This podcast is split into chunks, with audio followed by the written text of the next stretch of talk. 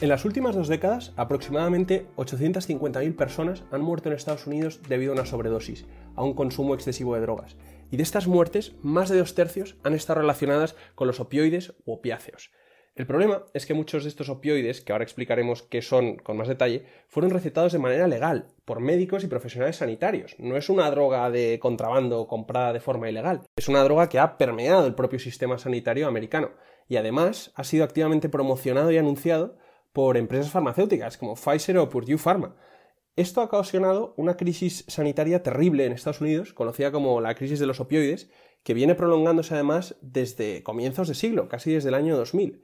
Eh, los últimos dos años hemos estado todos muy centrados en la pandemia del COVID, pero esta, la crisis de los opioides, la llaman también la pandemia silenciosa, porque es terriblemente nociva, tiene unos efectos terribles para la sociedad en América y sin embargo no recibe casi nada de atención, desde luego mediática y, política. Eh, Nico nos trae este tema de Año Nuevo, eh, que a mí me parece muy interesante. Yo sabía de la crisis de los opioides, pero no conozco los detalles. Entonces, eh, bueno, Nico, lo primero, feliz año. Y vamos a empezar. cuéntanos un poco, ¿qué es un opioide exactamente? Hola, Alfonso, y feliz año a todos. un opioide es, un tipo de droga o una sustancia que proviene de la planta del opio, de la, planta adormidera. Eh, esta sustancia eh, tiene distintas propiedades medicinales eh, positivas y buenas y que se utilizan pues, para tratamiento de dolores crónicos o en, casos de cáncer, también en, cuidados paliativos. Y su función es que reduce el dolor de, de, dos maneras paralelas. En primer lugar, bloquea las señales enviadas por los nervios eh, periféricos al sistema nervioso central. Y esto lo que hace es que nuestro cerebro no, eh, a nuestro cerebro no le lleguen estas, eh, esta sensación de dolor. Y en segundo lugar, libera dopamina. Los opiáceos, al engancharse con los receptores de nuestro sistema nervioso, causan relajación y placer. Es decir, esta sustancia tiene propiedades medicinales claras y positivas y, sirve en ciertos casos no estamos diciendo aquí que, los profesionales sanitarios y los médicos americanos eh, hicieran a propósito em, o causaran de manera deliberada esta crisis. No, esta planta tiene eh, propiedades eh, medicinales que se conocen desde tiempos de los romanos y de los egipcios, que se utilizaba también antaño. Lo que pasa es que tiene también unos problemas asociados muy gordos y muy profundos que han causado de manera directa en los últimos años, en 2019 y 2018, casi 50.000 muertes en Estados Unidos. Claro, es que eso es, impresionante porque 50.000 muertes al año solo por eh, la crisis de los opioides, cuando el año pasado con el COVID murieron en Estados Unidos, eh, creo que fueron alrededor de 100.000 personas al año, Joder, pues eh, y el COVID llevamos dos años y la crisis de los opioides viene prolongándose desde el 2000, finales de los 90, principios de los 2000, es un problema desde luego de mucho calado. Pero ¿es una cosa que solo está pasando en Estados Unidos o se ven cosas similares en otros países occidentales? Sí, principalmente se ha dado solo en Estados Unidos este problema. Y la base de, o la razón de esto es eh, la diferencia entre el sistema sanitario americano y otros eh, externos, como por ejemplo el español. Eh, y es que el sistema sanitario americano es un sistema principalmente privado.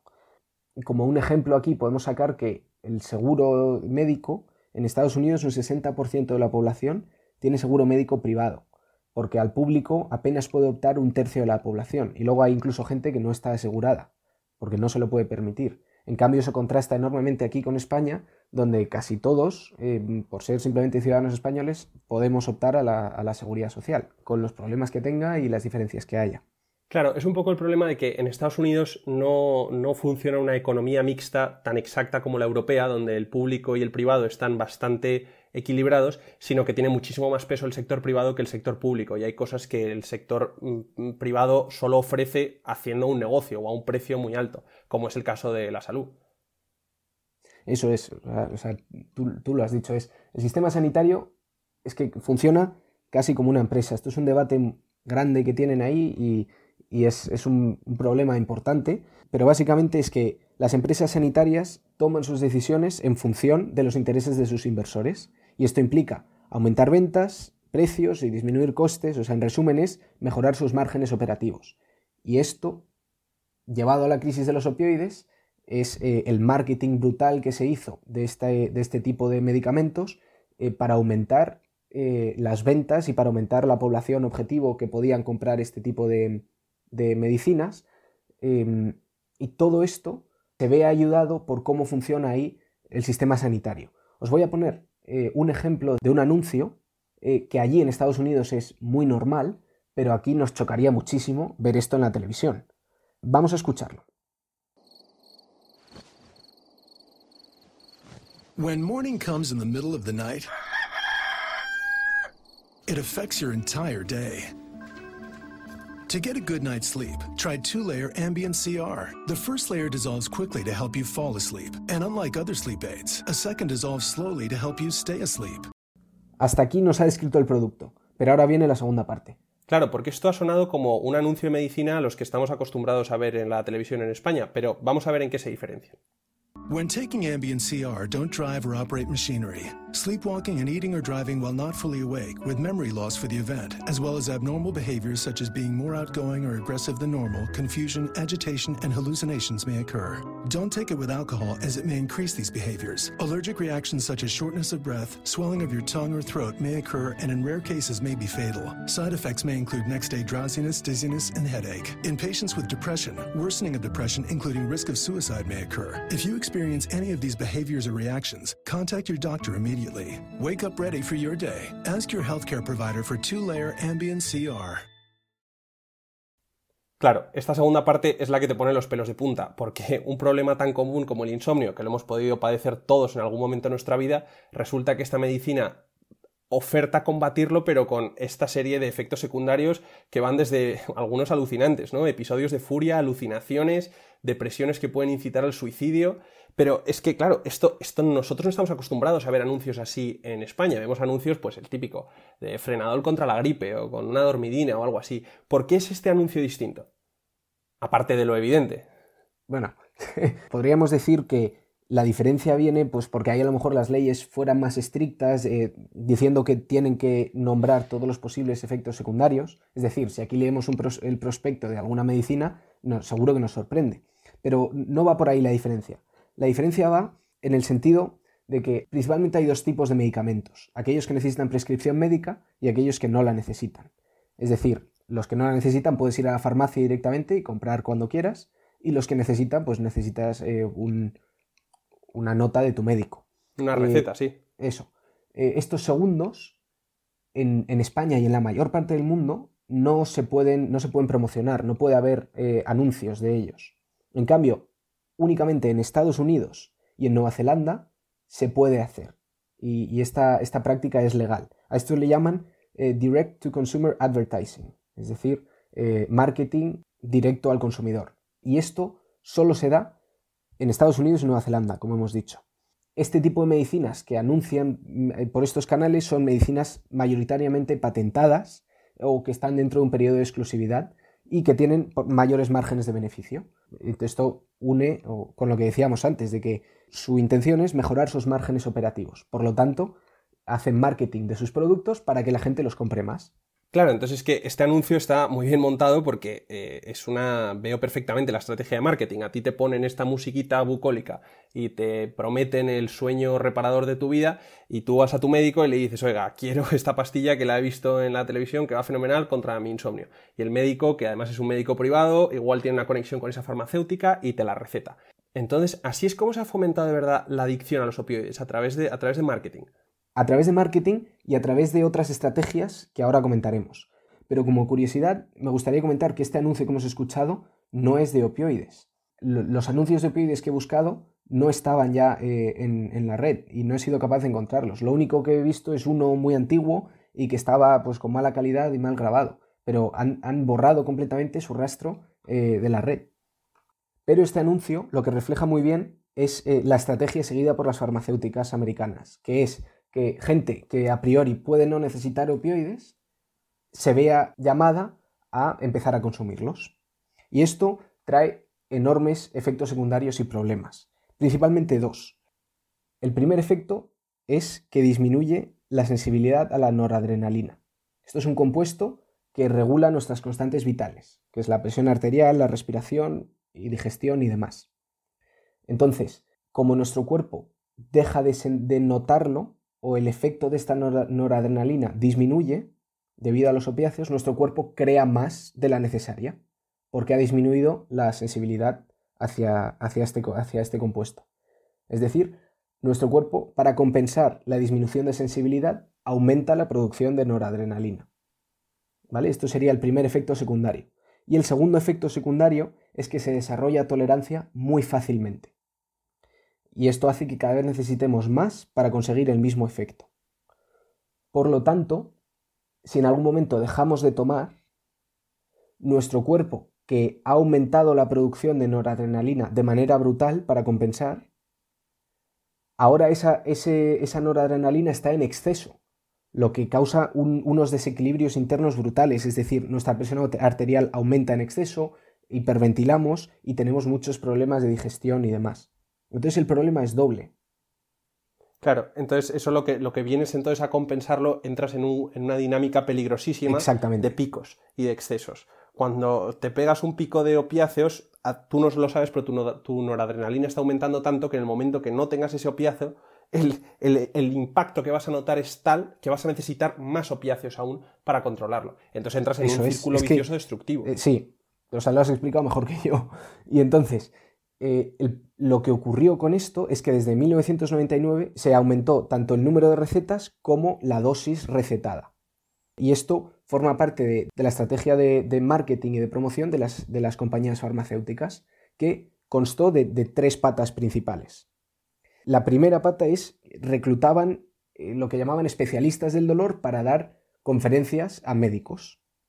En segundo lugar fue el marketing, que hemos visto ahora un, ejemplo. Y en tercer lugar fue eh, presión a los organismos públicos para aumentar o para fomentar la, legalidad de esto relajar los requisitos de los anuncios. Claro, es el famoso lobbying que hay en Estados Unidos, que el lobbying farmacéutico es muy importante. Eh, los grupos de presión que presionan muchas veces a los poderes públicos precisamente para lo que acabas de decir, para garantizar que sus productos sean legales o que tengan una mayor eh, difusión o protección legal, ¿no? Sí, y un ejemplo de esto es que la FDA, que es el Food and Drug Administration, que son los encargados de aceptar las nuevas eh, medicinas eh, al mercado, está financiada un 50% por las empresas farmacéuticas. O sea, un 50% de su financiación proviene de las empresas que están dándole eh, estas medicinas para aprobar.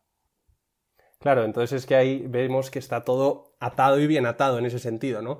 Cómo va la agencia que dice qué medicamentos son saludables o cuáles son perniciosos para la salud a echar para atrás un medicamento que viene firmado por los propios que la financian. Y, no solo estaban tirando por ahí, sino lo que estaba comentando de los especialistas del dolor que reclutaron y el marketing es, un tema que, no es que sea, como hemos dicho antes, no es una, no es una teoría conspiranoica, o sea, esto está demostrado. Y durante muchos años eh, empujaron la idea, una de las ideas que empujaron es que el dolor era el quinto signo vital y era un problema a erradicar en, la gente de a pie. Es decir, nosotros tenemos cuatro signos vitales, que son presión arterial, la frecuencia cardíaca, la temperatura corporal y la frecuencia respiratoria. Eso es como mides las constantes vitales de una persona. Pues un gran empuje de marketing fue que el dolor era un quinto signo vital que también había que monitorizar. Y, y esto se entrenaba así a los nuevos médicos y se les decía que esto se lo tenían que decir a sus pacientes, que les dijeran en una escala del 1 al 10 cómo medían su dolor. Otro gran empuje que dieron en cuanto al marketing es que, eh, y esto es una frase es muy famosa en cuanto a esta crisis, que un 1% de los pacientes presentan o desarrollan adicción. Y esto es, era continuamente repetido en anuncios, en tanto de televisión como en el periódico, en las charlas que daban, eh, y esto se ha demostrado que es falso y se sabe de dónde viene específicamente.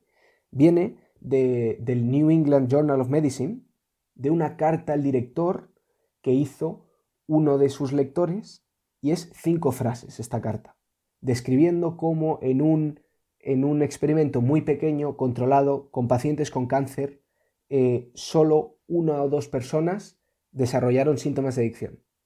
Y basado en eso, las empresas farmacéuticas empezaron a hacer este marketing brutal que incluía cupones para, tener esta medicación gratis, los anuncios que hemos mostrado anteriormente. Todo esto lo que causó es un aumento en el número de prescripciones increíble.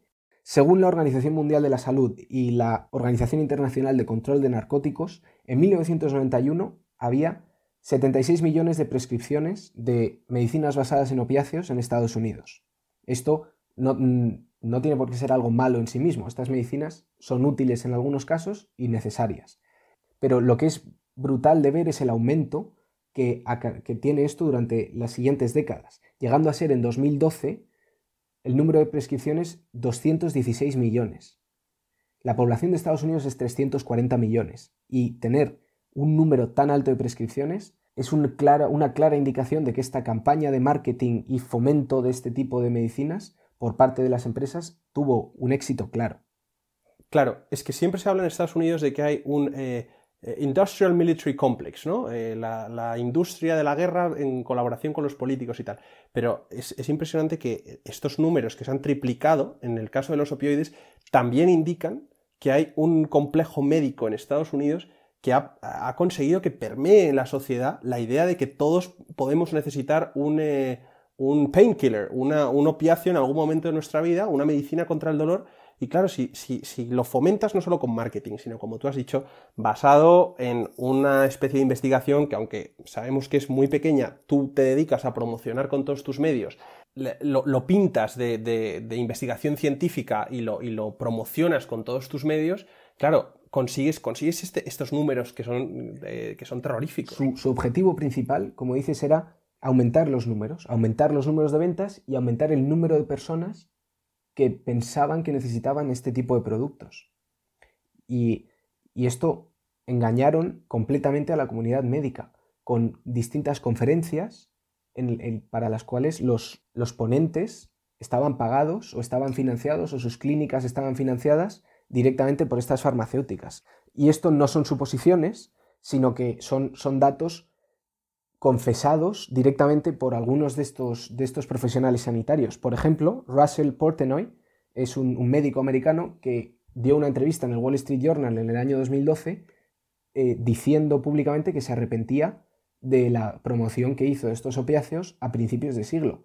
Y además, el Wall Street Journal desenmascaró que su clínica había estado financiada por algunas de estas eh, empresas farmacéuticas durante ese tiempo. Entonces, después de 25 o 30 años de este consumo masificado de opioides, eh, ¿cuáles han sido las consecuencias en la sociedad americana? ¿Qué cicatrices ha dejado? Las consecuencias tienen dos ramas muy claras. En primer lugar son las consecuencias humanas y en segundo lugar las consecuencias legales para las distintas eh, empresas farmacéuticas que promocionaron esto. Las consecuencias humanas son muy trágicas y muy claras. Estos temas están muy estudiados y los números que digo ahora los he obtenido del NIDA, que es National Institute on Drug Abuse, y del NCBI, que es National Center for Biotechnology Information. Ha habido 50.000 muertes debidas directamente a sobredosis de opiáceos durante los últimos tres años. En total, han muerto casi medio millón de personas desde que comenzó la crisis. Estos números suponen una media de 136 personas al día, Además de esto, se sabe que hay millones de afectados por dependencia de estas sustancias. He visto números tan altos como hasta 10 millones y que son incapaces de desengancharse y muchas veces optan por alternativas más baratas y más peligrosas. Es decir, cuando ya el médico deja de recetarte este tipo de opiáceos legales, optas por alternativas más baratas y más peligrosas como la, como la heroína o el fentanilo ilegal o desarrollado de manera ilegal.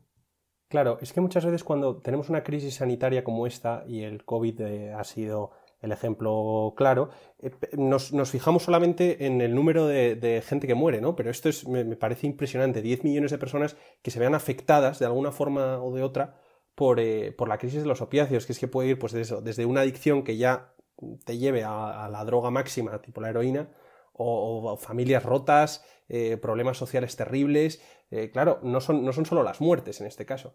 Leía el, testimonio del doctor Chris Johnson, que es un experto que da charlas de esto y se mueve mucho por Estados Unidos comentando esta crisis, que en distintos hospitales a los que iba, él veía estos problemas y no se podía creer que fuera algo sistematizado. Y en un principio creía que era algo eh, concentrado a, áreas particulares o a zonas de, rentas más bajas, pero luego vio que es que esto afectaba a hospitales en todas partes. Y en segundo lugar, las consecuencias legales que ha tenido esto. Principalmente son acuerdos legales o lo que ahí llaman settlements entre los demandantes y el acusado. El acusado siempre son distintas compañías farmacéuticas, principalmente Purdue Pharma, que es la, creadora de la droga Oxycontin, que es la más famosa de todas, eh, pero también hay otras que se han visto envueltas en esto. Han tenido que pagar verdaderas millonadas tanto al Estado americano como a, los afectados y aceptando muchas veces eh, culpa de mala eh, promoción o de promoción engañosa de sus productos. Todos estos acuerdos legales siempre tienen una pregunta de fondo, que es si las empresas farmacéuticas hicieron esto a mala fe o no. Es decir, si sabían las consecuencias que esto iba a acarrear. Yo no soy quien para presentar una respuesta categórica a esto, porque es un problema demasiado amplio y con demasiados entresijos como para que exista una respuesta blanco o negro. Pero sí que me gustaría poneros un ejemplo del último caso que se hizo famoso eh, en diciembre de, de 2021.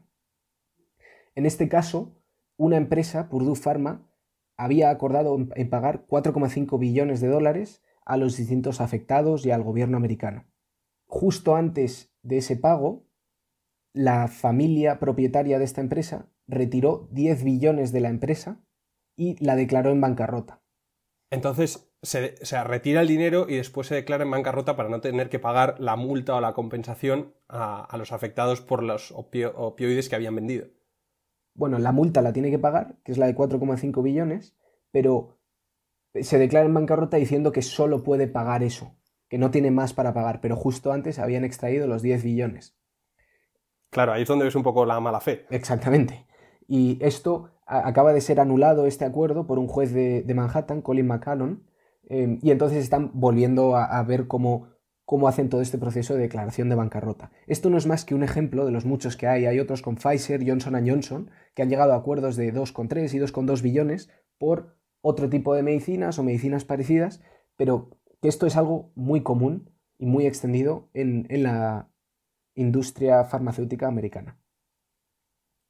Ya, es que claro, vemos aquí un poco otra vez el ejemplo este de que es, es una sociedad lobista en ese sentido, ¿no? Y son estas corporaciones muy poderosas y es muy difícil eh, eh, hacerlas responsables por el daño que iban causando durante 30 años de, de marketing, de distribución, de promoción de consumo de opiáceos. Y un poco para, concluir el tema, Nico, ¿qué, soluciones se, proponen a la crisis de los opioides desde el punto de vista eh, político en Estados Unidos?